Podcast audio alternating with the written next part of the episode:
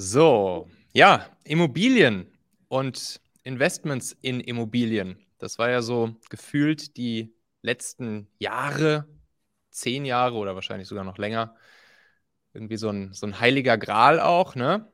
Irgendwie Preise kannten nur eine Richtung, Richtung Himmel.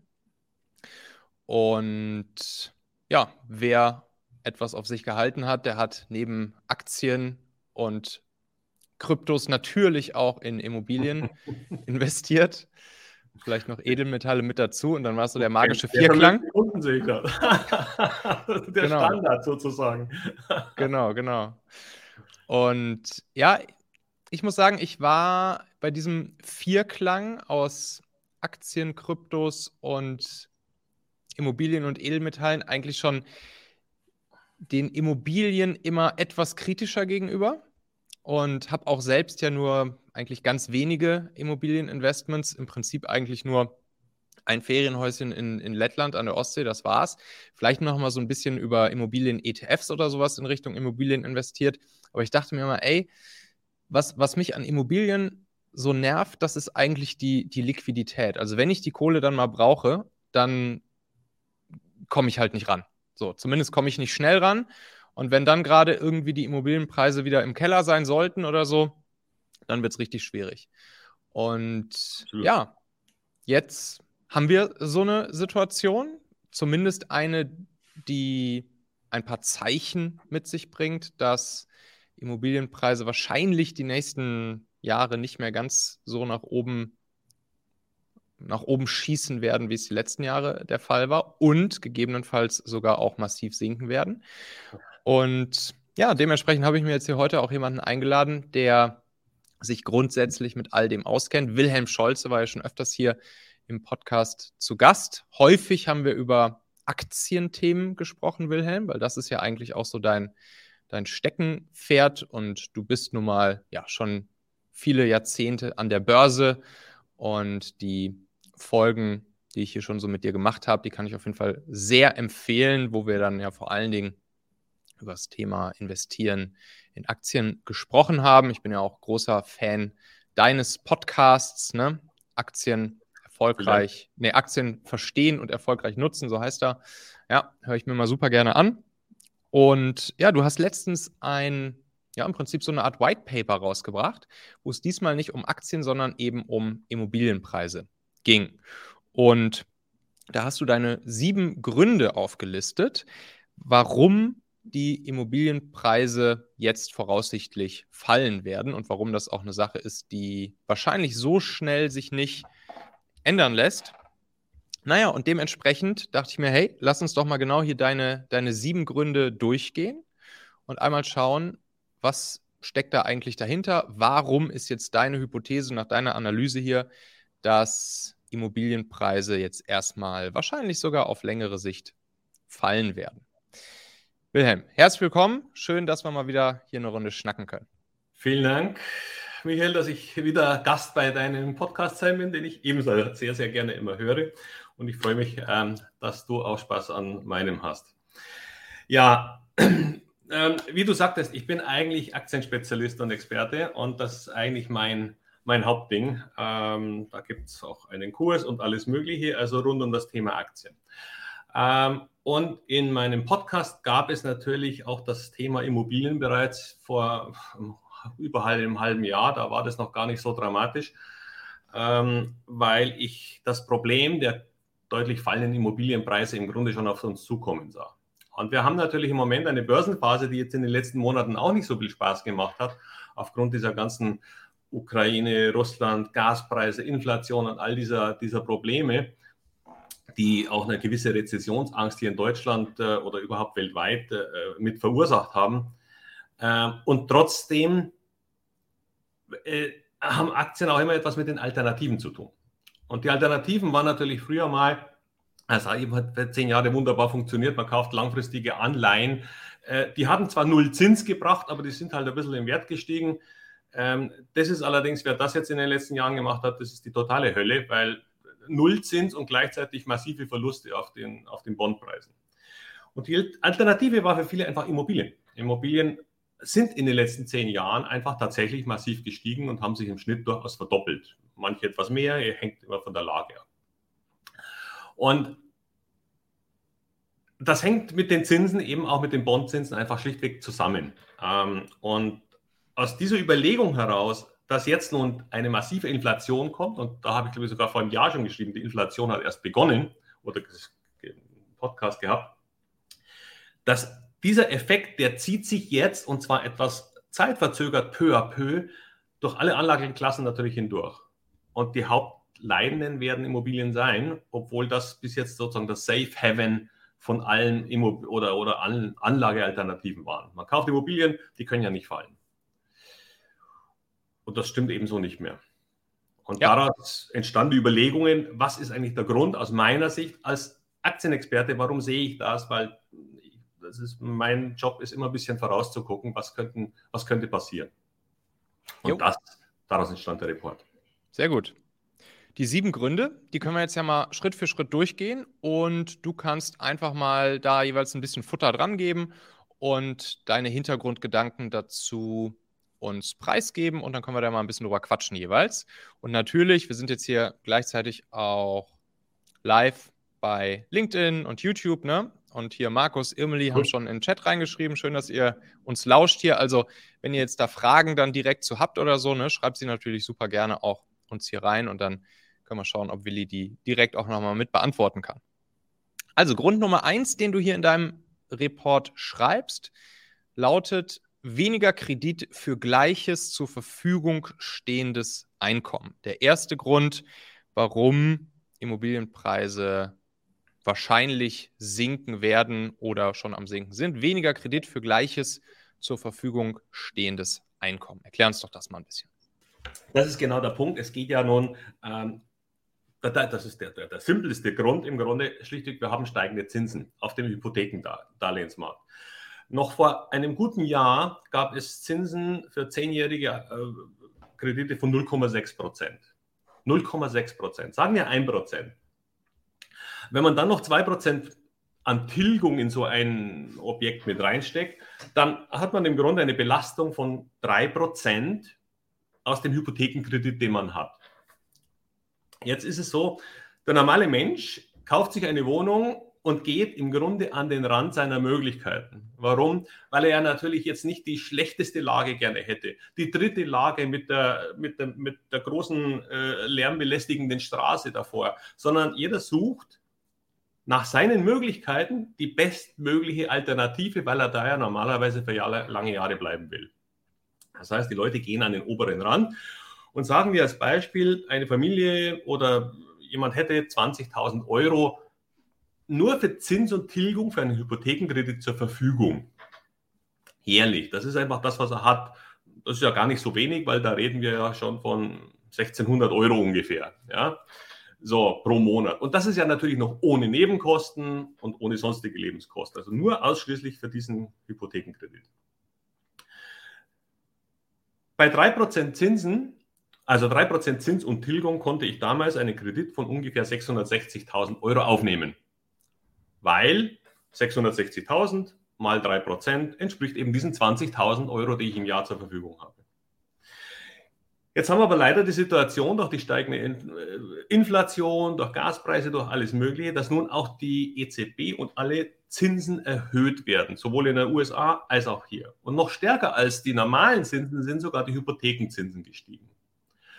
Und da sind wir jetzt inzwischen bei Zehnjährigen bei etwa 10, äh, 4 Prozent. So, 4 Prozent Zinsen und noch vor gut einem Jahr 1 Prozent Zinsen ist ein Riesenunterschied. Denn wenn ich zu diesen 4% Zinsbelastung jetzt noch 2% Tilgung mit draufrechne, bin ich jetzt schon bei einer Gesamtbelastung von 6%. Und gerade hatte ich ja noch ein Beispiel 3.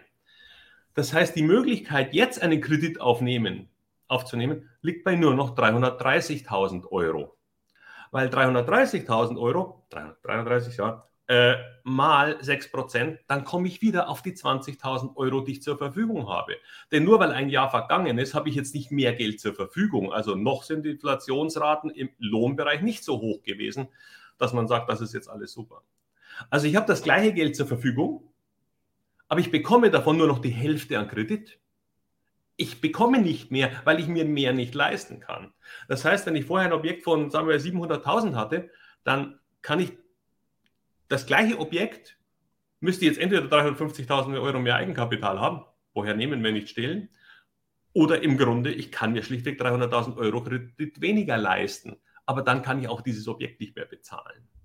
Und dieser Effekt, der geht quer durch an alle Neukäufer die ganze Idee war ja nicht, dass, dass jetzt im Grunde jemand, der eine Immobilien für die nächsten 20, 30 Jahre bei seiner Altersvorsorge kauft, dass der in irgendeiner Art und Weise jetzt aus seinen Immobilien raus soll. Um Gottes Willen, nein.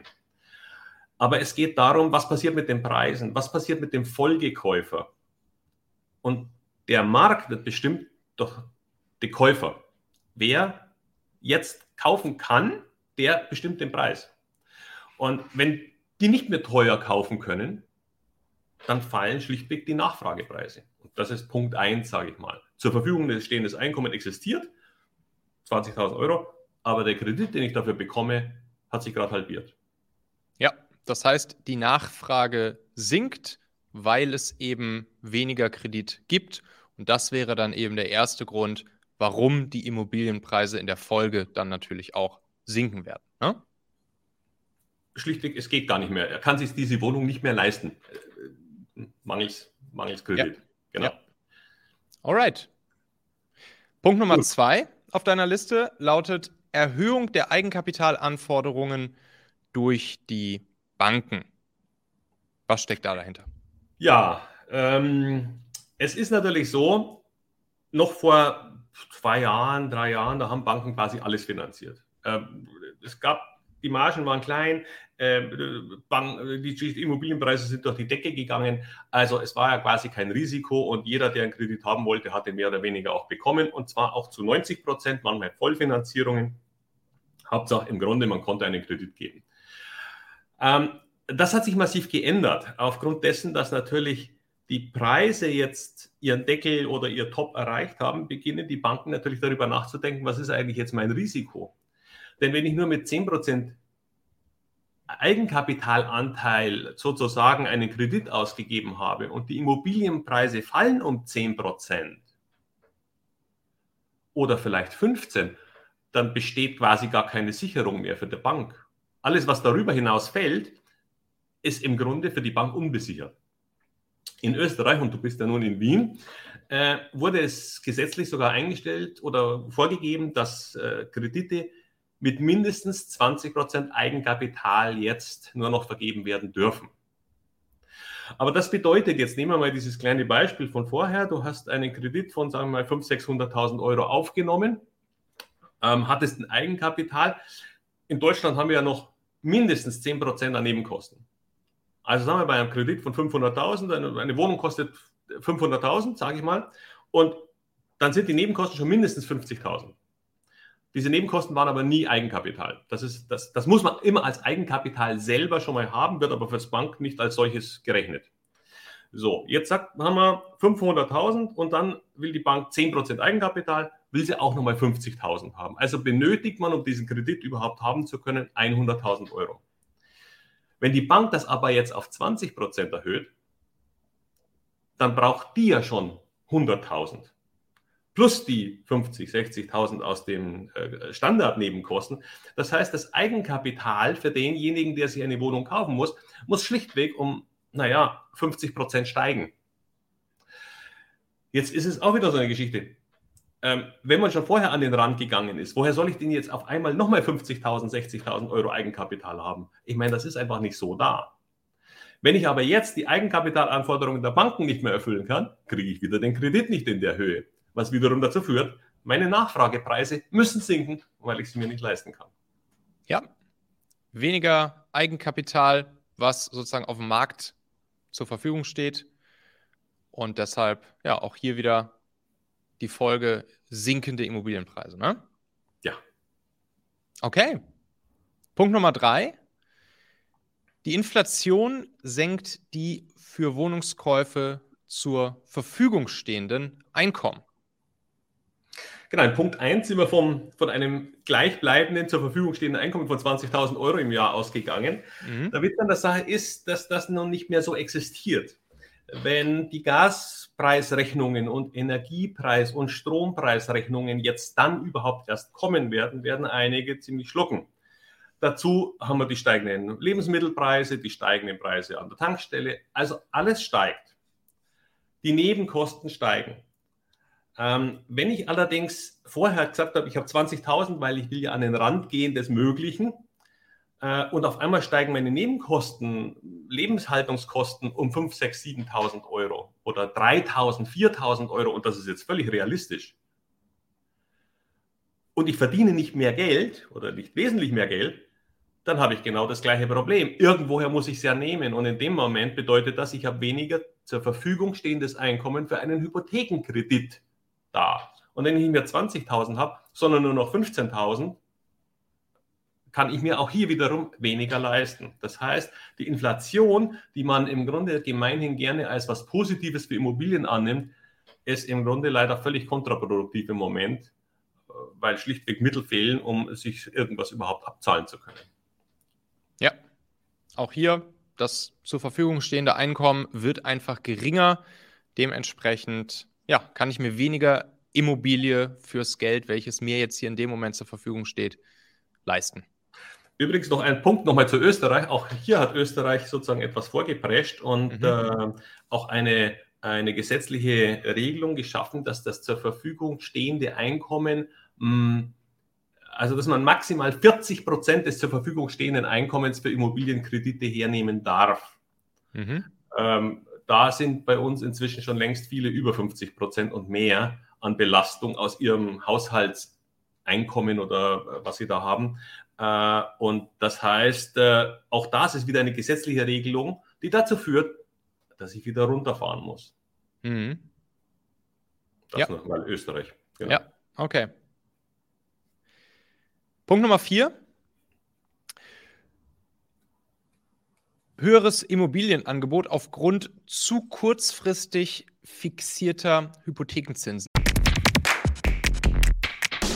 Meine lieben Podcast-Hörer, wenn dir gefällt, was du hier regelmäßig hörst, dann würde ich dir empfehlen, auch hin und wieder mal in meinem YouTube-Kanal vorbeizuschauen. Dort bekommst du dann nämlich solchen Content hier nur eben zusätzlich noch auf der Bildspur. Ich zeige ja immer viele Praxisbeispiele, Erklärgrafiken und Vorlagen, die du sofort für euch anwenden kannst. Ich habe einen Kurzlink eingerichtet, der dich direkt zum YouTube-Kanal bringt unter xhauer.com/yt für YouTube. xhauer.com slash yt. Klicke dort gern einfach auf Abonnieren, so siehst du dann auch automatisch einmal pro Woche, wenn ich ein neues Video rausgebracht habe und kannst einfach entscheiden, ob du es dir ansehen möchtest. Wir haben für die nächsten Monate unglaublich wertvolle Folgen geplant. Der Content-Kalender, der platzt praktisch aus allen Nähten, lohnt sich, versprochen. xhauer.com slash yt.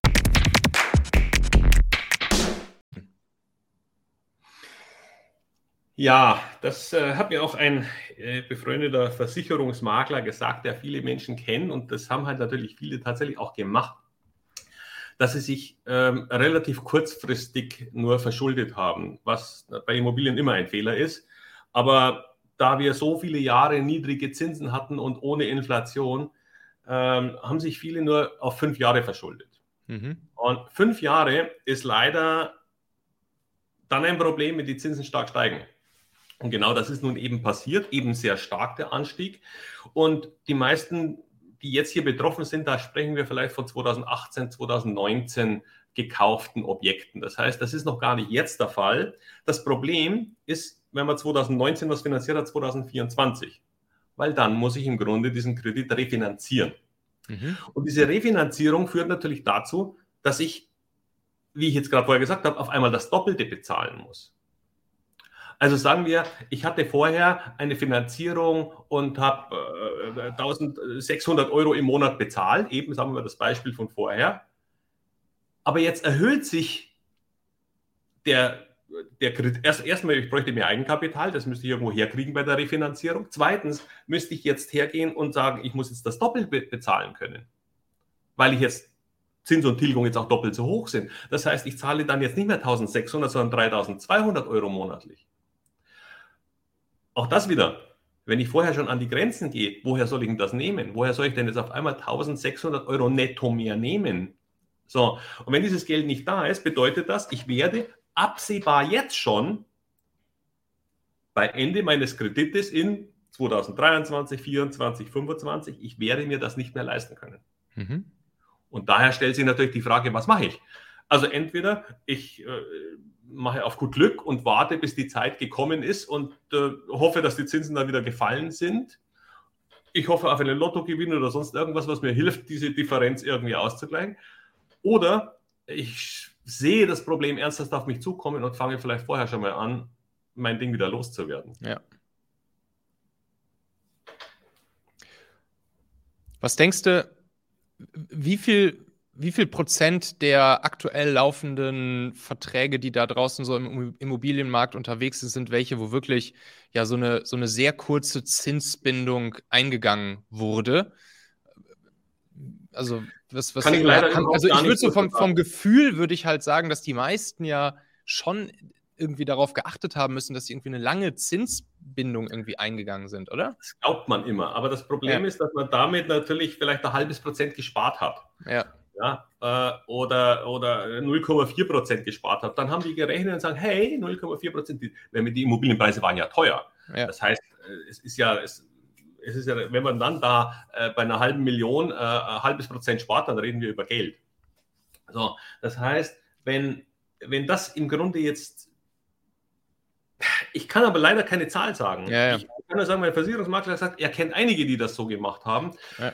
Jetzt sicher haben die mehr, die Mehrzahl wird zehn Jahre und ich hoffe vielleicht sogar 15 Jahre gemacht haben, was bei Immobilieninvestments mhm. wirklich ausgesprochen wichtig wäre, das so zu tun, möglichst lang. Äh, denn das Problem, das ist jetzt genau das äh, für die Leute, die das leider nicht getan haben. Ja, Genau. Okay, gut. Und hier haben wir dann jetzt auf der Angebotsseite, da wird dann das Angebot an Immobilien steigen, dadurch, dass eben zum Beispiel Leute, die die Zinsen nicht mehr weiter bedienen können, dass sie dann eben ihr Objekt auf den Markt werfen und damit das Angebot jetzt hier an der Stelle steigt. Genau. Während und wir bei den ersten... mal runtergehen. Das heißt, die sind ja in einer Bredouille. Mhm. Wenn ich dieses Geld nicht bezahlen kann, dann bin ich ja unter ernsthaften Druck. Und das heißt, ich werde irgendwann einmal auch in den Preis runtergehen müssen, ähm, weil ich sonst vielleicht das Ganze an die Wand fahre. Ja. Und, und die Banken werden möglicherweise, ich weiß nicht, ich, was die dann tun werden, wenn, äh, wenn ein Kredit dann fällig ist und der sagt, es tut mir leid, aber ich habe jetzt nicht das Doppelte an Geld. Dann ja. Bin gespannt. Alright. So, den nächsten Punkt, Nummer 5, finde ich auch super spannend die, Erho die Erhöhung der Umwelt- und Energiesparvorschriften für Eigenheime, also strengere Umwelt- und Energiesparvorschriften, die dazu wiederum führen, dass Immobilienpreise sinken können. Würde man sich ja im ersten Moment erstmal denken, so Moment, dadurch müssten die Dinger doch eigentlich erstmal teurer werden. Aber warum kann das zu sinkenden Preisen führen? Also ja, sie werden tatsächlich erstmal teurer, aber nur in der Produktion. Äh, die Produktion ist aber das eine. Das ist der Grund, warum viele Immobiliengesellschaften im Moment gerade aufhören zu produzieren. Ähm, weil das, was an erhöhten Anforderungen an, an, an, an Produktionskosten, Energievorgaben und all da da ist, ist keiner mehr da, der das bezahlen kann. Und deswegen wird einfach der Immobilienmarkt im Grunde jetzt im Moment für eine ganze Weile austrocknen. Also mhm. Immobilienmakler werden, wenn sie nicht gerade im Luxusbereich sind, wahrscheinlich jetzt etwas härtere Zeiten haben als in den letzten zehn Jahren. Und ähm, jetzt ist natürlich, es, das betrifft jetzt einen etwas kleineren Teil, wobei es betrifft, es betrifft all diese Wohnungen, die schon älter sind und die im Grunde in diesen Sanierungsfall und Energiesanierungsfall kommen. Ähm, alle Wohnungen, die vielleicht 40, 50, 70 Jahre alt sind, wo man sagen muss, die brauchen jetzt neue Fenster, die brauchen neue Dämmungen, die brauchen neue Dächer, die brauchen, keine Ahnung, dann brauchen sie vielleicht jetzt noch eine Solaranlage auf dem Dach. Äh, also das heißt, es kommen eine Menge Vorschriften daher. Und das kann bei einem Einfamilienhaus äh, äh durchaus in die Größenordnung von 100 bis zu 150.000 Euro gehen. So, wenn der Staat, der ja nun sehr grün geprägt ist, das aufrechterhalten will, dann wird das dazu führen, dass es Menschen gibt, die das absehbar nicht bezahlen können. Ältere Menschen, die vielleicht schon die Immobilie zwar besitzen und da von einer kleinen Rente leben, aber das, weil sie das Haushalt vielleicht vor 70 Jahren oder 50 Jahren geerbt haben oder haben, haben nicht das Problem. Aber wenn die jetzt aber 100, 150.000 Euro bezahlen sollen, nur um das Ding zu sanieren und, und auf neue Energierichtlinien, äh, sagen wir mal, gerecht äh, umzubauen, die werden das nicht tun können. Das heißt, die werden das Ding verkaufen müssen. Ja. Und wenn sie es verkaufen müssen, kommt wieder etwas auf den Markt, weil sie ja raus müssen. Und der neue Käufer, der weiß, dass er diese 100, 150.000 in die Hand nehmen muss, um es zu sanieren. Das heißt, er wird weniger Geld bezahlen, weil er weiß, ich muss ja nochmal 100, 150 nachschießen. Und das ist der Druck auf den wir, Bestand von Häusern, die jetzt quasi irgendwann in dieser Sanierungs- und energienotwendigen Maßnahmen reinfällt. Ja. Und das Spannende ist ja auch an der Sache, dass eigentlich alle Gründe, die wir jetzt gerade bislang genannt haben, auch die vier davor, dass das alles sich auch noch selbst gegenseitig verstärkende Effekte sind. Ne? Absolut.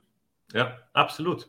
Und wenn jetzt hier, in diesem Fall jetzt hier Grund Nummer 5, höhere Umweltenergiesparvorschriften, die Nachfrage nach älteren zu sanierenden Objekten sinkt, dann wird es natürlich wieder dadurch nochmal wieder verstärkt, dass, dass, dass das Angebot einerseits höher wird, wenn solche Dinge auf den Markt geworfen werden und gleichzeitig das zur Verfügung stehende Kapital, zum Beispiel auch in Form von Krediten oder Eigenkapital, ja. sinkt. Ne? Und dann ja. hast du halt ja, einen sich selbst verstärkenden Effekt noch da überall mit drin. Ja, absolut. Alright. Grund Nummer 6. Immobilieninvestoren, die vorausschauen, sehen das Problem auf sich zukommen. Mhm.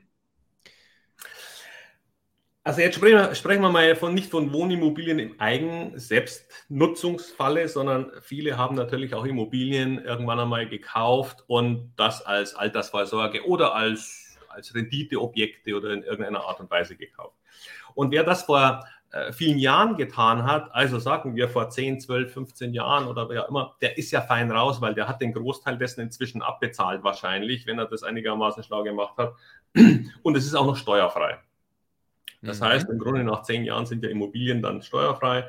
Und äh, damit äh, ist er in einer grundsätzlich ganz bequemen Lage. Wenn diese Immobilien im Großen und Ganzen jetzt durch steigende Mieten sich gut rentieren, ist das alles okay, dann kann man das auch, dann kann er es einfach auch liegen lassen.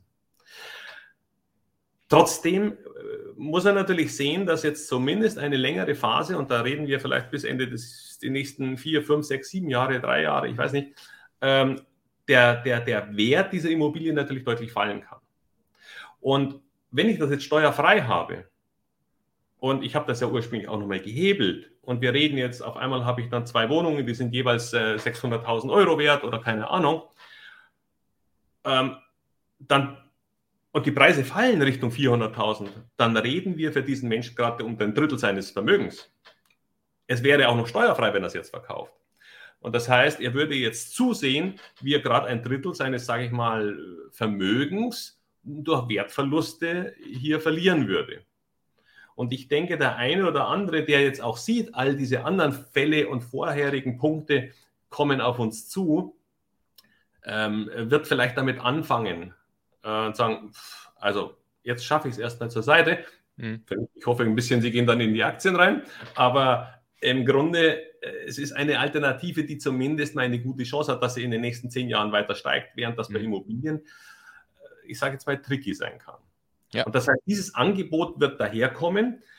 Es gibt verschiedene Punkte äh, von Leuten, ich sage ja, die, die kurz finanziert haben, die nächstes, übernächstes Jahr fällig werden, die werden irgendwann einmal anfangen zu verkaufen. Die Immobilienbesitzer, die vielleicht schon lang drin sind, werden vielleicht anfangen zu verkaufen. Und die, die schlecht finanziert haben, werden anfangen zu verkaufen. Denn dann kommen wir nämlich zum nächsten Punkt gleich. Das ist dann der, der Punkt 7, warum das Ganze sich ein bisschen hinzieht. Ja. Aber äh, ich gehe gleich darauf ein, ja. Oder machst du? ja, mach, mach mal gleich. Also, mal, es geht um diese psychologischen Effekte. Nee, Moment, Moment, nochmal kurz hier oh, zu ja. Punkt 6, weil das Ding ist ja, einerseits fangen vielleicht Leute, die die Lawine auf sich zurollen sehen, jetzt an zu verkaufen.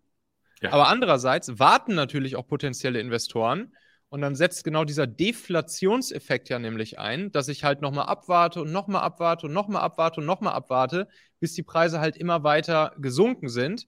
Ja. Und dann hast du sozusagen von beiden Seiten des Marktes halt einen, ja, eine, eine wartende Haltung sozusagen, beziehungsweise eine, eine Haltung, die halt auf die, auf die Zukunftssituation reagiert. Die Verkäufer wollen lieber schneller verkaufen und die Käufer warten halt einfach lieber ab. Ne? Und dann hast du da natürlich auch wieder dadurch sinkende Preise. Genau, es ist, was wir im Moment haben, ist eine, eine gigantische Diskrepanz zwischen dem, was die Leute sich vorstellen, was sie im Verkauf bekommen und dem, was die Leute in der Lage sind zu bezahlen. Ich hatte ja vorher einige Gründe, warum er viele Kredite nicht mehr bekommt. Das heißt, sie sind nicht mehr in der Lage, diese Preise von vor einem Jahr zu bezahlen. Es geht einfach nicht mehr, außer sie haben geerbt. Also lassen wir mal die Fälle mal außen vor. So, aber jeder, der aus, des, aus dem normalen Einkommen und, und, und seiner Planung, Lebensplanung das bezahlen will, kann diese Preise schlichtweg nicht mehr bezahlen. So, und diese Anpassungsprozesse von gewünschten Preisen und möglichen Preisen, der dauert relativ lang und der ist vor allem, ist dieses Gap, ich glaube, so hoch war das noch nie. Mhm. Und jetzt muss man natürlich sehen, wie lange dauert das. Wenn die Preise fallen, ist alles wunderbar. Irgendwann wird sich das wieder matchen. Mhm. Nur wenn die Preise auf dem Zinsmarkt jetzt nochmal weiter steigen, dann haben wir einen permanenten Druck auf, auf die Range ja, und, und, und es, es, sie wird immer, es wird immer tiefer. Und irgendwann einmal, natürlich wird sich das in irgendwann einmal in ein paar Jahren äh, dann äh, einpendeln. Und dann gibt es die Leute, die es sich nach wie vor leisten können. Und dann gibt es die, die es äh, im Grunde vielleicht äh, sagen, naja gut, jetzt will ich auch nicht mehr verkaufen. Ja, also so. Ja. Es, es, wird sich irgendwann einpendeln. Nur, ich sprach ja davon, dass das Ganze von den Höchstkursen aus gemessen 30 bis 40 Prozent tiefer sein kann. Verstanden. Alles klar. Punkt 7. Die psychologischen Effekte von der ganzen Geschichte wirken sich zeitverzögert aus. Ja, das, das ist nochmal kurz der Punkt davor eigentlich. Die Verkäufer haben natürlich eine Art Ankerpreis im Kopf. Man auch wenn man Immobilien hm, entweder eigenbenutzt hatte oder man hatte es äh, als Anlagevermögen, wie auch immer, im Großen und Ganzen war jedem klar, der eine Immobilie besitzt, in welcher Größenordnung sein Vermögen gerade liegt. Das ist so, nicht, dass es jetzt wichtig wäre, aber es ist ein schönes Gefühl, wenn man das einfach mal ausnimmt. Mensch, das Nachbarhaus haben sie für 1,2 Millionen verkauft. Äh, super. Und da hat jetzt gerade einer, mein Nachbar hat irgendwas für 700 gekauft und das ist ja völlig verrückt. Mhm. Also das heißt, man hat so einen Preis im Kopf. Und dieser Preis im Kopf verhindert natürlich, dass man im Grunde runter, den Preis runtergeht, wenn man verkaufen müsste.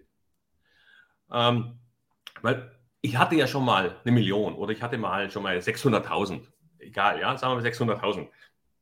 Jetzt fällt der Preis aber. Ich kriege keine 600 mehr. Ich kriege nicht mal 550 mehr ich kriege vielleicht im Moment, könnte ich vielleicht 500 kriegen, aber dann verliere ich ja 100.000 Euro. Und an der Börse passieren solche Anpassungsprozesse relativ schnell. Aber auch hier gibt es viele Anleger, die natürlich gesagt haben, Mensch, die Aktie, die ist doch schon mal auf 100 gewesen, die verkaufe ich doch jetzt nicht bei 75. Aber vielleicht, wenn sie wieder ein bisschen steigt. Und das ist das, was jetzt viele Immobilienbesitzer eben auch machen, die vielleicht schon die Idee haben, rauszugehen, aber sie passen ihren Preis nicht so schnell nach unten an, dass er überhaupt zu einem Trade kommt, sondern gehen von 600.000 auf 580 runter. Und dann gehen sie auf 570 runter. Das Dumme ist, der Markt ist längst bei unter 500. Diese Anpassung dauert. Und irgendwann einmal, je stärker das dann stattfindet, wie gesagt, am Anfang ist es ein bisschen zaghaft, aber irgendwann einmal kommen die, die raus müssen. Und dann fällt das Ganze auf einmal und auf einmal beschleunigt so etwas nochmal. Also ich hoffe das alles nicht. Es gibt ja Möglichkeiten vielleicht, dass, das alles so nicht stattfindet. Aber der Angebotsdruck wird peu à peu zunehmen. Und jetzt im Moment, wie gesagt, ja, dann heißt es ja, die Preise sind erst drei oder vier Prozent gefallen.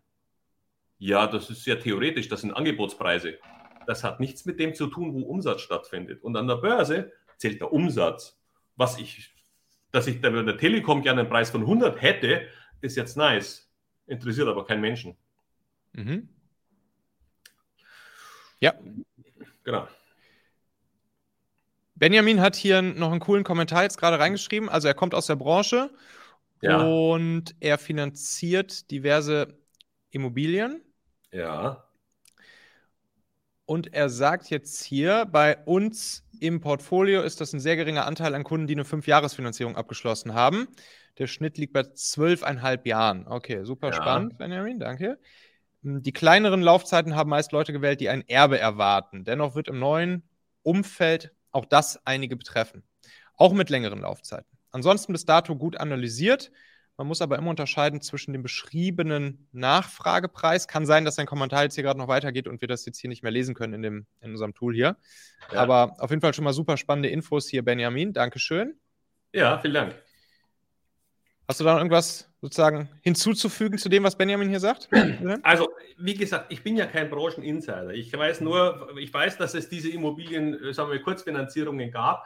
Und das mag vielleicht sogar so sein, dass manche auch das hofften, ablösen zu können in irgendeiner Art und Weise. Das ist vielleicht dann der Teil, der zwar stattfindet, aber nicht so große Geschichten macht. Es macht ja im Großen und Ganzen für mich die gesamte schiere Summe. Ähm, und viele dieser Punkte sind, haben eine stärkere Gewichtung, äh, aber einige werden ein Problem haben und es werden aus meiner Sicht auch zukünftig mehr Immobilien möglicherweise in zwei, drei, vier Jahren auf den Markt kommen aufgrund von äh, Zwangsversteigerungen. Mhm, weil mhm. Banken in irgendeiner Art und Weise sagen, das auf, wir finanzieren dir das so nicht mehr noch einmal, das geht nicht. Du musst jetzt entweder 50, 100.000 bringen, um unsere Eigenkapitalvorschriften zu erfüllen, oder du musst dein Einkommen erhöhen, oder du musst in irgendeiner Art und Weise äh, die Richtlinien erfüllen, die, in, wie gesagt, in Österreich schon festzementiert sind. Ähm, und wenn du das nicht kannst, äh, dann, dann äh, werden wir dir deinen Kredit nicht neu, neu aufstellen. Und dann kommen die Dinger vielleicht irgendwann einmal sogar unter den Hammer. Das wird die Politik natürlich versuchen zu vermeiden, weil wer will das schon, dass da ein Riesenproblem entsteht. Aber ich sage jetzt nochmal, es kommen Immobilien auf den Markt und das, was auf dem Markt im Moment gern kommen würde, matcht nicht mit dem, was möglich ist als Kaufpreis. Und ja. diese Diskrepanz, die wird einfach zu weiter fallenden Preisen führen. Wann sich das einpendelt, neue Idee. Und es das gibt immer Leute, die haben Geld, für die spielt es gar keine Rolle. Also, ja, ja. egal. Ja. Ja. Da, da, da, stellt, da stellt Markus dann hier jetzt auch schon die Frage, die natürlich vielen durch den Kopf geht. Okay, alles klar. Also er sagt hier, was würdest du jemandem raten, der in den nächsten zwei bis drei Jahren äh, gerne ein Eigenheim für die Familie kaufen, bauen will? Ne? Also Markus ist jetzt auch in Österreich, hier im Burgenland. Ja, ja. Hm, und er fragt dann, kann man auf Schnäppchen hoffen? also aus meiner Sicht ja. Ähm, insofern zwei, drei Jahre warten halte ich für eine ausgesprochen gute Idee im Moment. Ja. Jetzt muss man natürlich eines sehen. Es hängt ja auch ein bisschen immer, es, es hängt ja auch immer ein bisschen davon ab, äh, wie viel Einkommen man zur Verfügung hat. Und äh, weil es im Grunde eine im Grunde simple Formel ist. Wenn ich 20.000 Euro habe, dann kann ich mir mit dem und dem Zins das leisten und mit dem und dem Zins das. Wenn die Immobilienpreise im Grunde fallen und wir fallen wieder auf Niveaus, wo das alles machbar ist, dann ist das alles wunderbar. Wenn die Zinsen allerdings gleichzeitig steigen, dann hat man auch mit Zitronen gehandelt. Dann fallen zwar mhm. die Preise, aber die Belastung, die monatliche oder jährliche, die bleibt natürlich gleich hoch. Ja. ja. ja. Nur weil ja. die Immobilienpreise fallen, heißt das nicht, dass man weniger Geld äh, äh investieren muss, um das zu bezahlen, weil da wird der, der Zins teurer geworden. Ja. Markus schreibt jetzt auch noch gerade hier, er beobachtet, dass Projekte von Immobilienentwicklern schon sechs oder mehr Monate wirklich am Markt sind und anscheinend keine Abnehmer gerade finden. Er sagt sogar meist Doppelhaushälften. Und ja, da wäre natürlich dann spannend zu sehen, ob sich jetzt auch in, in den sechs Monaten auch der Preis schon langsam anfängt nach unten zu schrauben oder ob die sozusagen immer noch erstmal auf ihrem Preisschild, was da auch vor sechs Monaten schon dran hing, ob die da jetzt noch bei bleiben wollen. Ich habe das zum Beispiel auch bei uns, bei uns in Lettland gesehen. Da war auch einer, der da bei uns in der, in der Straße sein Haus verkaufen wollte. Und da war es auch so, der hat das auch ja, bestimmt ein, ein, halbes Jahr jetzt oder so, hat er das irgendwie, wollte es über eine Million verkaufen. Und, in Lettland, ja, okay. Ja, ja, genau. Da, genau, ist halt dann direkt am Strand und so, also schon super Lage. Ja. Und äh, das hat er jetzt auch nicht verkauft bekommen. Und da merkt man auch, wie, also vorher hatte er dann auch regelmäßig wirklich Besichtigungen und so. Und das, das nimmt jetzt auch massiv ab. Und ja, ich denke mal, dass er jetzt auf jeden Fall seine, seinen, seinen, seinen Preis, den er damals aufgerufen hat, dass er den jetzt auch schon nicht mehr aufrufen kann. Ist denn mhm. die Zinssituation da auch ähnlich, oder? Ich, ich denke schon, ich habe mich, hab mich nicht großartig da mit der, mit der Zinssituation jetzt in Lettland beschäftigt, aber grundsätzlich, ne, klar, ja. auch den Euro plus ja. die Inflation ist da nochmal noch mal höher das, als hier. Ist Russland daneben. Genau, Russland daneben, ne, da weißt du auch gerade nicht so ganz genau. Ja. Und dementsprechend. Ein, das wäre vielleicht dann ein Punkt 8 Russland daneben. Ja. auf, drückt auch ja. auf die Immobilienpreise. Ja, und, und, und lustigerweise ja. sind es da auch häufig Russen, die dann sich solche, ich sag mal, eher luxuriöseren Immobilien in Lettland bislang gekauft haben. Und jetzt seit ein paar Monaten machen die Letten es den Russen natürlich auch schwieriger, in Lettland jetzt gerade zu investieren oder sogar überhaupt einzureisen. Hm. Und dementsprechend merkst du allein da dann auch schon, dass die Nachfrage. Das ist natürlich jetzt so ein, so ein Sonderkasus da oben ja, in der Ostsee, ja, aber, aber solche Sachen, ne? Ja, ich denke, wie gesagt, bei, auch bei diesen Doppelhausheften, natürlich wird die vielleicht diese Doppelhaushefte von 750.000 oder ich weiß nicht, oder eine Million, was auch immer, was die da aufgerufen haben, gerade solche wurden ja sehr, sehr teuer bezahlt. Ähm, und das Problem ist natürlich, die wurden auch sehr teuer ge gebaut. Also wie gesagt, aufgrund dieser ganzen Energievorschriften äh, ähm, wurden, wurden die Objekte teuer. Holz war sehr teuer eine gewisse Zeit lang. Äh, Handwerker verlangen ein Vermögen oder sind gar nicht zu bekommen. Mhm. Äh, Solarpaneele mussten natürlich sein und all diese Dinge. Das kostet alles sehr viel Geld. Und jetzt haben wir das Problem, dass die Dinge auf den Markt kommen sollen, wenn die nicht vorher verkauft wurden. Es wird noch eine, eine Vielzahl von Immobilien Bauherren geben, die da über die Wupper gehen. Mhm. Also, das ist übrigens auch das Problem. Schwer mit Verkaufsempfehlungen, aber die Immobiliengesellschaften werden weiterhin große Probleme haben. Und ich sehe auch ein Problem bei ähm, Immobilienfonds tatsächlich. Mhm. Es gab mal, wir hatten nämlich dummerweise schon mal eine solche Krise äh, vor 15 Jahren oder so. Ähm, da gab es ein paar sehr, sehr große Fonds, da waren offene Immobilienfonds, äh, auch von der Credit Suisse und großen, großen internationalen Häusern, ähm, die, die da Milliarden in, in Immobilienfonds reingesteckt haben. Und dann gab es die große Immobilienkrise. Und auf einmal wollten alle irgendwie raus. Das Problem ist, man kommt aus Immobilienfonds nicht mehr raus. Das heißt, selbst offene Immobilienfonds, geschlossene ja sowieso nicht, aber auch offene Immobilienfonds haben damals zugemacht, haben gesagt, wir können nicht mehr, wir können, wir können kein Geld mehr auszahlen, weil wir müssten ja eine Immobilie verkaufen, damit wir das Cash generieren. Aber Immobilien zu verkaufen, sieht man ja jetzt, das dauert lange und das dauert besonders lange, wenn die Preise fallen. Ja. Und bisher wurden diese Fonds immer einfach hochgeschrieben. Jedes Jahr drei, vier, fünf Prozent sind die einfach gestiegen. Das, das, das gab mal diesen Grundwertfonds, der ist, das war wie ein Strich nach oben. Das mhm. wurde einfach hochgerechnet ähm, bis dann irgendwann einmal die Preise leider nicht mehr äh, machbar waren. Und dann sind die nämlich ganz schön abgeschmiert. Und als die dann so zwei, zwei Jahre, drei Jahre, vier Jahre später liquidiert wurden, blieb dann gar nicht mehr so wahnsinnig viel übrig. Ja. Und das ist ein Problem. Noch werden diese Immobilienfonds auch hochgeschrieben. Die sind immer noch auf dem Top-Niveau. Ich sage jetzt mal, da muss man vielleicht ganz genau hinschauen. Wenn jemand Indexmieten hat und der Hauptmieter ist der Staat, dann gibt es da kein Problem, ja, wenn es indexierte Mieten sind. Ähm, aber es gibt wahrscheinlich auch Immobilienfonds, die das anders gemacht haben. Und dann ist es ein bisschen tricky, wenn die dann raus wollen und müssen. Ja. Und Baugewerbe, das war jetzt erst vor ein paar Tagen, äh, da brechen die Aufträge auch weg. Auch völlig klar, weil ich, der Staat möchte gerne 400.000 Wohnungen bauen.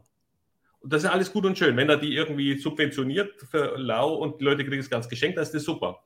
Aber ich kann auch sagen, ja, wir haben, und es gab immer die Geschichte, wir haben einen Bedarf von, keine Ahnung, 500.000 Wohnungen im Jahr. Der Bedarf ist da, weil wir haben äh, Leute aus der Ukraine, aus allen möglichen Ländern oder einfach weil äh, Fluktuation ist, die Leute in kleinere Wohnungen oder nicht mehr in diesen großen Gruppen wohnen. Egal, wir haben einen Bedarf. Das Problem ist natürlich nur, es nützt nichts, wenn das, die Immobilie, die gebaut wird, zwei Millionen kostet. Und dann kommt der Flüchtling oder äh, der, äh, sagen wir mal, jemand, der in, in weniger gut bezahlten Jobs arbeitet und sagt, hey, da sind doch Immobilien. Ja, nimm doch die, die kosten nur zwei Millionen. Mhm. Das nützt dem nichts. Ja, stimmt. Das heißt, diese ganzen Preissteigerungen, die wir haben, die kommen äh, und fallen. Äh, da mag noch so viel Bedarf sein, äh, es ist nicht zu bezahlen. Ja, das geht auch ganz gut einher hier mit der Frage, die Markus noch gestellt hat. Nämlich, glaubst du, dass auch die Baupreise fallen werden aufgrund weniger Nachfrage, weil Energiekosten, Materialpreise etc. steigen ja eher? Baupreise werden wahrscheinlich tendenziell dann nicht fallen, oder? Weniger. Ähm, gut, es gibt natürlich immer noch die Geschichte mit den Grundstücken und all diesen Dingen. Ähm, äh, das, das sagt, okay, das vielleicht, weil weniger Nachfrage ist, fallen auch die Immobiliengrundstückspreise ein wenig. Ähm, wir hatten vor ein paar Jahren einen großen Boom oder ähm, Mangel an Holz, weil die Amerikaner hatten irgendeinen komischen äh, Parasiten, der ihnen alles weg kaputt gefressen hat und die haben alles weggekauft aus Kanada. Dann haben sich die, die Holzpreise bei uns sind explodiert, aber das hat sich wieder geregelt. Mhm. Ähm, aber die, der Haupttreiber für, für hohe Immobilien in der, im, im Neubau sind unsere gesetzlichen Vorschriften, die mhm. immer strenger werden. Und äh, wenn jetzt jedes Haus eine Solaranlage, selbst wenn es eine geförderte ist, äh, das ist ja schön, wenn ich eine Anlage für 150 oder 120.000 Euro aufs Dach komme und ich kriege 40.000 dafür, bleiben ja trotzdem 80, die ich irgendwo hernehmen muss. Ja. Ähm, daher, ich sehe das mit den Baupreisen, ich sehe, es passiert einfach nichts im Moment. Ich glaube, es wird keiner auf die Idee kommen, jetzt eine Hütte, die er nicht loswerden wird, zu bauen. Und Markus sagt dann auch noch hier, guck mal, wenn man, wenn man weiterdenkt, 20 bis 30 Jahre, dann könnte es ja auch nochmal deutlich mehr Leerstand geben wegen der Demografie. Ja, kann natürlich einerseits sein. Andererseits, die Themen, die wir gerade angesprochen haben, Migration etc., ja. könnten natürlich auch dafür sorgen, dass das so nicht eins zu eins an die Demografie der aktuellen Bevölkerung gekoppelt ist, oder? Ja, also das ist, das ist einfach zu weit weg, weil wir vor ein paar Jahren hatte noch kein Mensch erwartet, dass eine Million Menschen zu uns kommt, jetzt mal schnell in einem halben Jahr. Und äh, mit Ukraine hat auch kein Mensch damit gerechnet. Es passieren mhm. so viele Dinge und äh, es gibt ja auch viele Jobs, die wir auch äh, haben und, äh, und wo ja auch äh, Hilfe durchaus äh, in Deutschland gewünscht wird. Also wir werden auch mehr Menschen ins Land lassen, einfach um tatsächlich die ganzen Babyboomer-Generation irgendwann einmal wieder die Lücken füllen zu können. Ähm, also das wird passieren. Deswegen ist 20, 30 Jahresvorausschau wahnsinnig schwer. Es, es geht jetzt eigentlich darum, über die nächsten, über dieses Jahrzehnt, was ich jetzt als verlorenes Jahrzehnt für Immobilien sehe, wenn wir irgendwann einmal es schaffen würden, dass die Zinsen wieder runterfallen auf 1, mhm. 2 Prozent, dann ändert sich die Situation auch wieder. Nur das sehe ich im Moment nicht. Denn die Inflation. Frag, Markus hier auch, wie siehst, wie siehst du die Wahrscheinlichkeit dafür? Oder was äh, müsste passieren? Ähm, für die nächsten drei Jahre sehe ich das überhaupt gar nicht, weil im, im Gegenteil, wir haben einen Vorteil, die, das haben wir ja hier besprochen im Kurs, da, im Kurs die, die, die Gaspreise und all diese Dinge werden fallen, weil im Grunde, das sehen wir ja, wir sind jetzt irgendwie bei 93, 95 Prozent Gasspeicher. Sobald absehbar wird, dass wir durch diesen Winter durchkommen, weil wir neue Mittel und Wege haben, weil wir auch viel sparen tatsächlich, weil das Klima oder das, das Wetter gerade sehr angenehm ist und sehr warm ist und wenig geheizt wird, all das führte dazu, dass der Gaspreis von, ich weiß nicht, 340 auf unter 100 jetzt gefallen ist. Also ordentlich, wirklich ordentlich gefallen, ja. So, ja, nichtsdestotrotz, man hat längere Verträge wieder gemacht, ja, auf hohen Niveaus. Immer wenn es so Spikes gibt, das ist in jeder Konstellation schlecht. Die brechen immer wieder zusammen irgendwann. So, also von der Seite her wird die Inflation vom Gas her nachlassen. Das wird irgendwann mal der Effekt in einem halben Jahr. Dann sind wir nach Putin, sozusagen, also ein Jahr nach Putins Einfall. Damit haben wir eine neue Basis. Ja, und damit wird, werden die, der Preiseffekt der ist, äh, wirkt dann eher positiv. Energiepreise werden hoch bleiben, weil wir halt diese Alternative, wir müssen irgendwo teurer einkaufen. Wir sind nicht mehr abhängig von Putin, aber wir müssen trotzdem Energie zukaufen. Das langt einfach im Moment nicht. Und äh, was jetzt aufgrund dessen, dass wir zwei Jahre jetzt eine sehr hohe Inflation hatten, passiert ist, dass jetzt natürlich die Gewerkschaften und die Arbeitnehmer mehr Geld haben wollen. Bei der Lufthansa haben sie jetzt 20 Prozent durchgesetzt und bei allen anderen geht es jetzt mit 3, 5, 7 Prozent äh, oder in Staffeln. Jeder wird hochgehen, weil sich die Menschen Und wir sprachen früher vom unteren Fünftel, jetzt ist es vielleicht äh, die unteren 40 Prozent. Und das ist jetzt nicht abwerten, aber die, die halt äh, etwas weniger Geld verdienen, die können sich das Leben nicht mehr leisten. Das heißt, wir brauchen im Grunde Lohnerhöhungen, damit die überhaupt ihre, ihre Stromrechnung bezahlen können, damit die ihre Miete bezahlen können.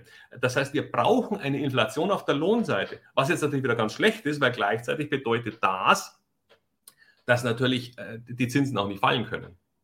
Ja. Und diese Spirale, die wird, das dauert auch noch zwei, drei Jahre, bevor wir diese Anpassungsprozesse auch in den Löhnen ähm, peu à peu dem Ganzen etwas folgen, dass man uns das Leben wieder leisten kann. Das selbst, ja so das, selbst das aktuelle Zinsniveau ist ja immer noch eins, was, was historisch ja immer noch niedrig ist. Also ne, wir können zwar irgendwie kurzfristig vielleicht irgendwie finden, finden wir es finden gut, wenn die, wenn die Zinsen jetzt wieder irgendwie ein bisschen äh, sinken würden, aber langfristig für unsere Kinder und Kindeskinder und nächsten Generationen ist es vielleicht auch gar nicht so verkehrt, wenn Geld was wert ist und wenn es eben auch ein vernünftiges Zinsniveau gibt.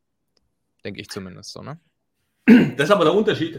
Was du, was du bezahlst ähm, auf Hypothekenkredite, und was du bekommst für deine Geldanlage bei der Bank auf Festgeld, mhm, das sind Welten. Ja. Ja? Das heißt, äh, selbst wenn du da irgendwann 1% bekommst, aber 7% Inflation hast, dann ist das Geld bei der Bank äh, ja, klar. eine Höllenanlage. Nee, auf jeden Fall.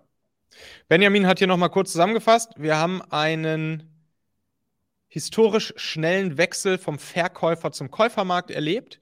Was wir beobachten ist, erstens, die Nachfragelast sinkt. Zweitens, gut sanierte Häuser, Neubauten, die schon fertiggestellt sind, gehen immer noch schnell weg. Mhm, und drittens, schlechter sanierte Objekte werden im Preis bereinigt. Das ist das, was er scheinbar gerade draußen auf dem Markt ja, erlebt. Das heißt, Punkt 1 und 3 ist das, was äh, ich in meinem Punkt jetzt da hatte, dass die gut sanierten Häuser noch schnell weggehen.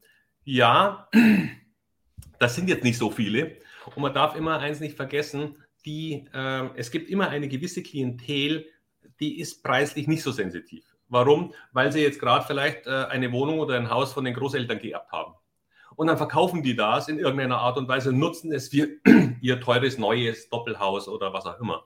Das heißt, es gibt immer eine Hunderttausende von Menschen, die, die im Grunde relativ preisunsensitiv sind und die sagen, okay, selbst wenn es jetzt dann irgendwann billiger ist, das ist aber mein Traumhaus. Das mhm. ist die Lage. Da wollten wir immer hin. Da passt übrigens der Pool hin. Äh, da spielt es dann keine Rolle. Das ja. heißt, diese Dinger gehen noch, ähm, aber das trifft halt, das sind halt Einzelne oder es sind ja, auch viele, ja. aber viele Einzelne. Aber äh, für die gesamte breite Masse gilt das eben leider nicht. Ist da nicht der Massenmarkt, ne?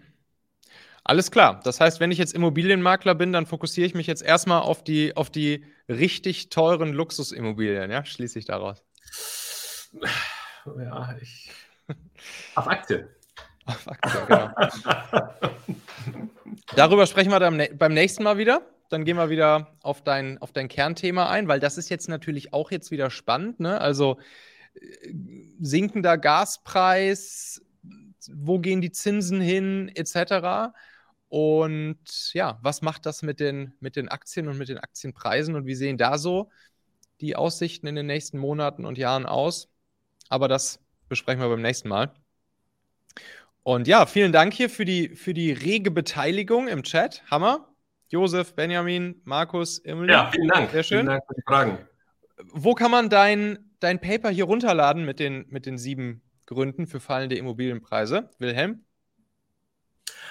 Ah, ähm, das, ist eine gute Frage. Da muss ich mal selber schauen. Das ist ähm, äh, wilhelmscholze.com und dann ähm, und dann kopiere ich den Link einfach drunter in die Show Notes. Ich schicke genau, ich schicke den, den, Link, genau. Das ist nämlich LP-Download Immobilien oder sowas.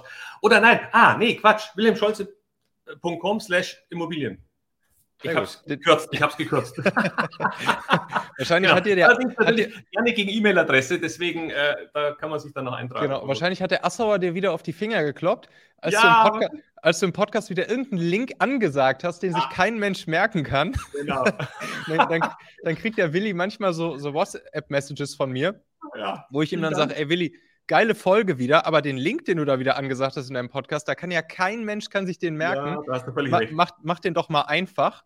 Und dann hast du jetzt wilhelmscholze.com slash, was? Slash Immobilien? Immobilien. Ja, perfekt. Kopiere ich auch nochmal drunter hier in unsere Shownotes. Und ja, Markus, deine Frage hier. Bei hohen Zinsen sind ja auch Aktien nicht gerade super, oder? Oh, jetzt hast du, jetzt hast du den, den Willi noch mal kurz ange, angefixt hier. Komm, machen wir, noch, machen wir noch einen kleinen Bonus. Einen kleinen ähm, Bonus. Ähm, gleich, ich, ich schaue bloß mal ganz kurz, ob die ja. Immobilienseite da auch funktioniert. Nicht, dass ich da jetzt irgendwie Unsinn erzähle. Ja. Ähm, ja, nee, die funktioniert. Also, hier, ja. Markus. Bei hohen, bei hohen Zinsen sind ja auch Aktien nicht gerade super, oder? Also, das ist mit einer der Gründe, warum wir jetzt in den letzten Monaten natürlich auch unter Druck gekommen sind, nochmal, weil natürlich die hohe Inflation zu steigenden Zinsen und auch die EZB will jetzt die Zinsen erhöhen und die Amerikaner haben die Zinsen sehr deutlich erhöht. Das ist der Grund, warum wir hier ein bisschen unter Druck sind oder Druck äh, gewesen sind. Ähm, ja, das stimmt, dass die Alternativanlage, wenn Zinsen existieren, senkt das KGV bei Aktien im Schnitt. Das heißt, wenn die Alternativanlage existiert, dann ist das schlecht für Aktien. Der Punkt ist nur, diese Immobilien oder diese Alternativanlage existiert eigentlich bei uns noch nicht. Ich weiß nicht, was man im Moment für, für äh, äh Zinsen bei der Bank bekommt. Ich habe jetzt lange nicht geguckt. Vielleicht kriegt man jetzt inzwischen ein Viertelprozent. Vielleicht kriegt man auch ein halbes. Ich weiß es nicht. Ich, äh, so, aber selbst wenn man ein halbes Prozent bekommt, ist es keine Alternativanlage bei, den, bei der Inflation. Das heißt, eine Alternativanlage zu Aktien werden Zinsanlagen erst dann, wenn sie höher sind als die Inflation. Das heißt, wenn es in irgendeiner Art und Weise einen Realzins gibt, der muss nicht hoch sein. Äh, lange hatten wir jetzt schon jahrelang hatten wir keinen positiven Realzins mehr. Lass ihn bei Null sein, das wäre schon. Aber das würde ja bedeuten, der Zins müsste bei 7% sein, wenn wir 7% Inflation haben. Das haben wir aber nicht. Das heißt, jede sichere Anlage bei der Bank führt zu einem sicheren Wertverlust seiner Sparnissen. Also dagegen sind unsichere Aktien quasi schon wieder positiv zu sehen, weil die haben eine positive Komponente, während das, der sichere Verlust bei der Bank keine positive Komponente hat. Da habe ich noch nie mal eine Chance. Aber ich habe eine Garantie von Verlust. Und wenn ich vier Jahre lang 3% verliere, äh 7% verliere, dann hätte ich 25, 30% verloren auf eine sichere Art und Weise. Da braucht man auch keiner mehr was über das Risiko von Aktien erzählen. Natürlich sind Aktien per se volatil und sie, man muss anschauen, äh, wo welche Aktien interessant sind und welche nicht für die nächsten Monate oder sowas. Das ist, es gibt, selbst in Corona gab es Verlierer und es gab Gewinner. Und es gab auch jetzt in dieser Phase Energiefirmen, die waren Gewinner. Rüstung mag man stehen, wie man will dazu, aber es sind eher Gewinner, weil die, die werden mehr Aufträge bekommen sehr energiesensitive und konjunktursensitive Firmen sind Verlierer. Firmen, die sehr stark von China abhängig sind, da habe ich schon vor einem Jahr meine Folge gemacht. Stimmt. alles klar, alles klar. Mehr, mehr davon natürlich in, in, deinem Podcast und auch hier wieder in der nächsten Folge mit dir im, im Machen-Podcast. Herzlichen Dank. Stürzen wir uns wieder aufs Thema Aktien. Ja, und ansonsten, tausend Dank, Willi. Hat mir großen Spaß gemacht. Bis zum nächsten Mal. Ja, vielen Dank. Bis dann. Tschüss.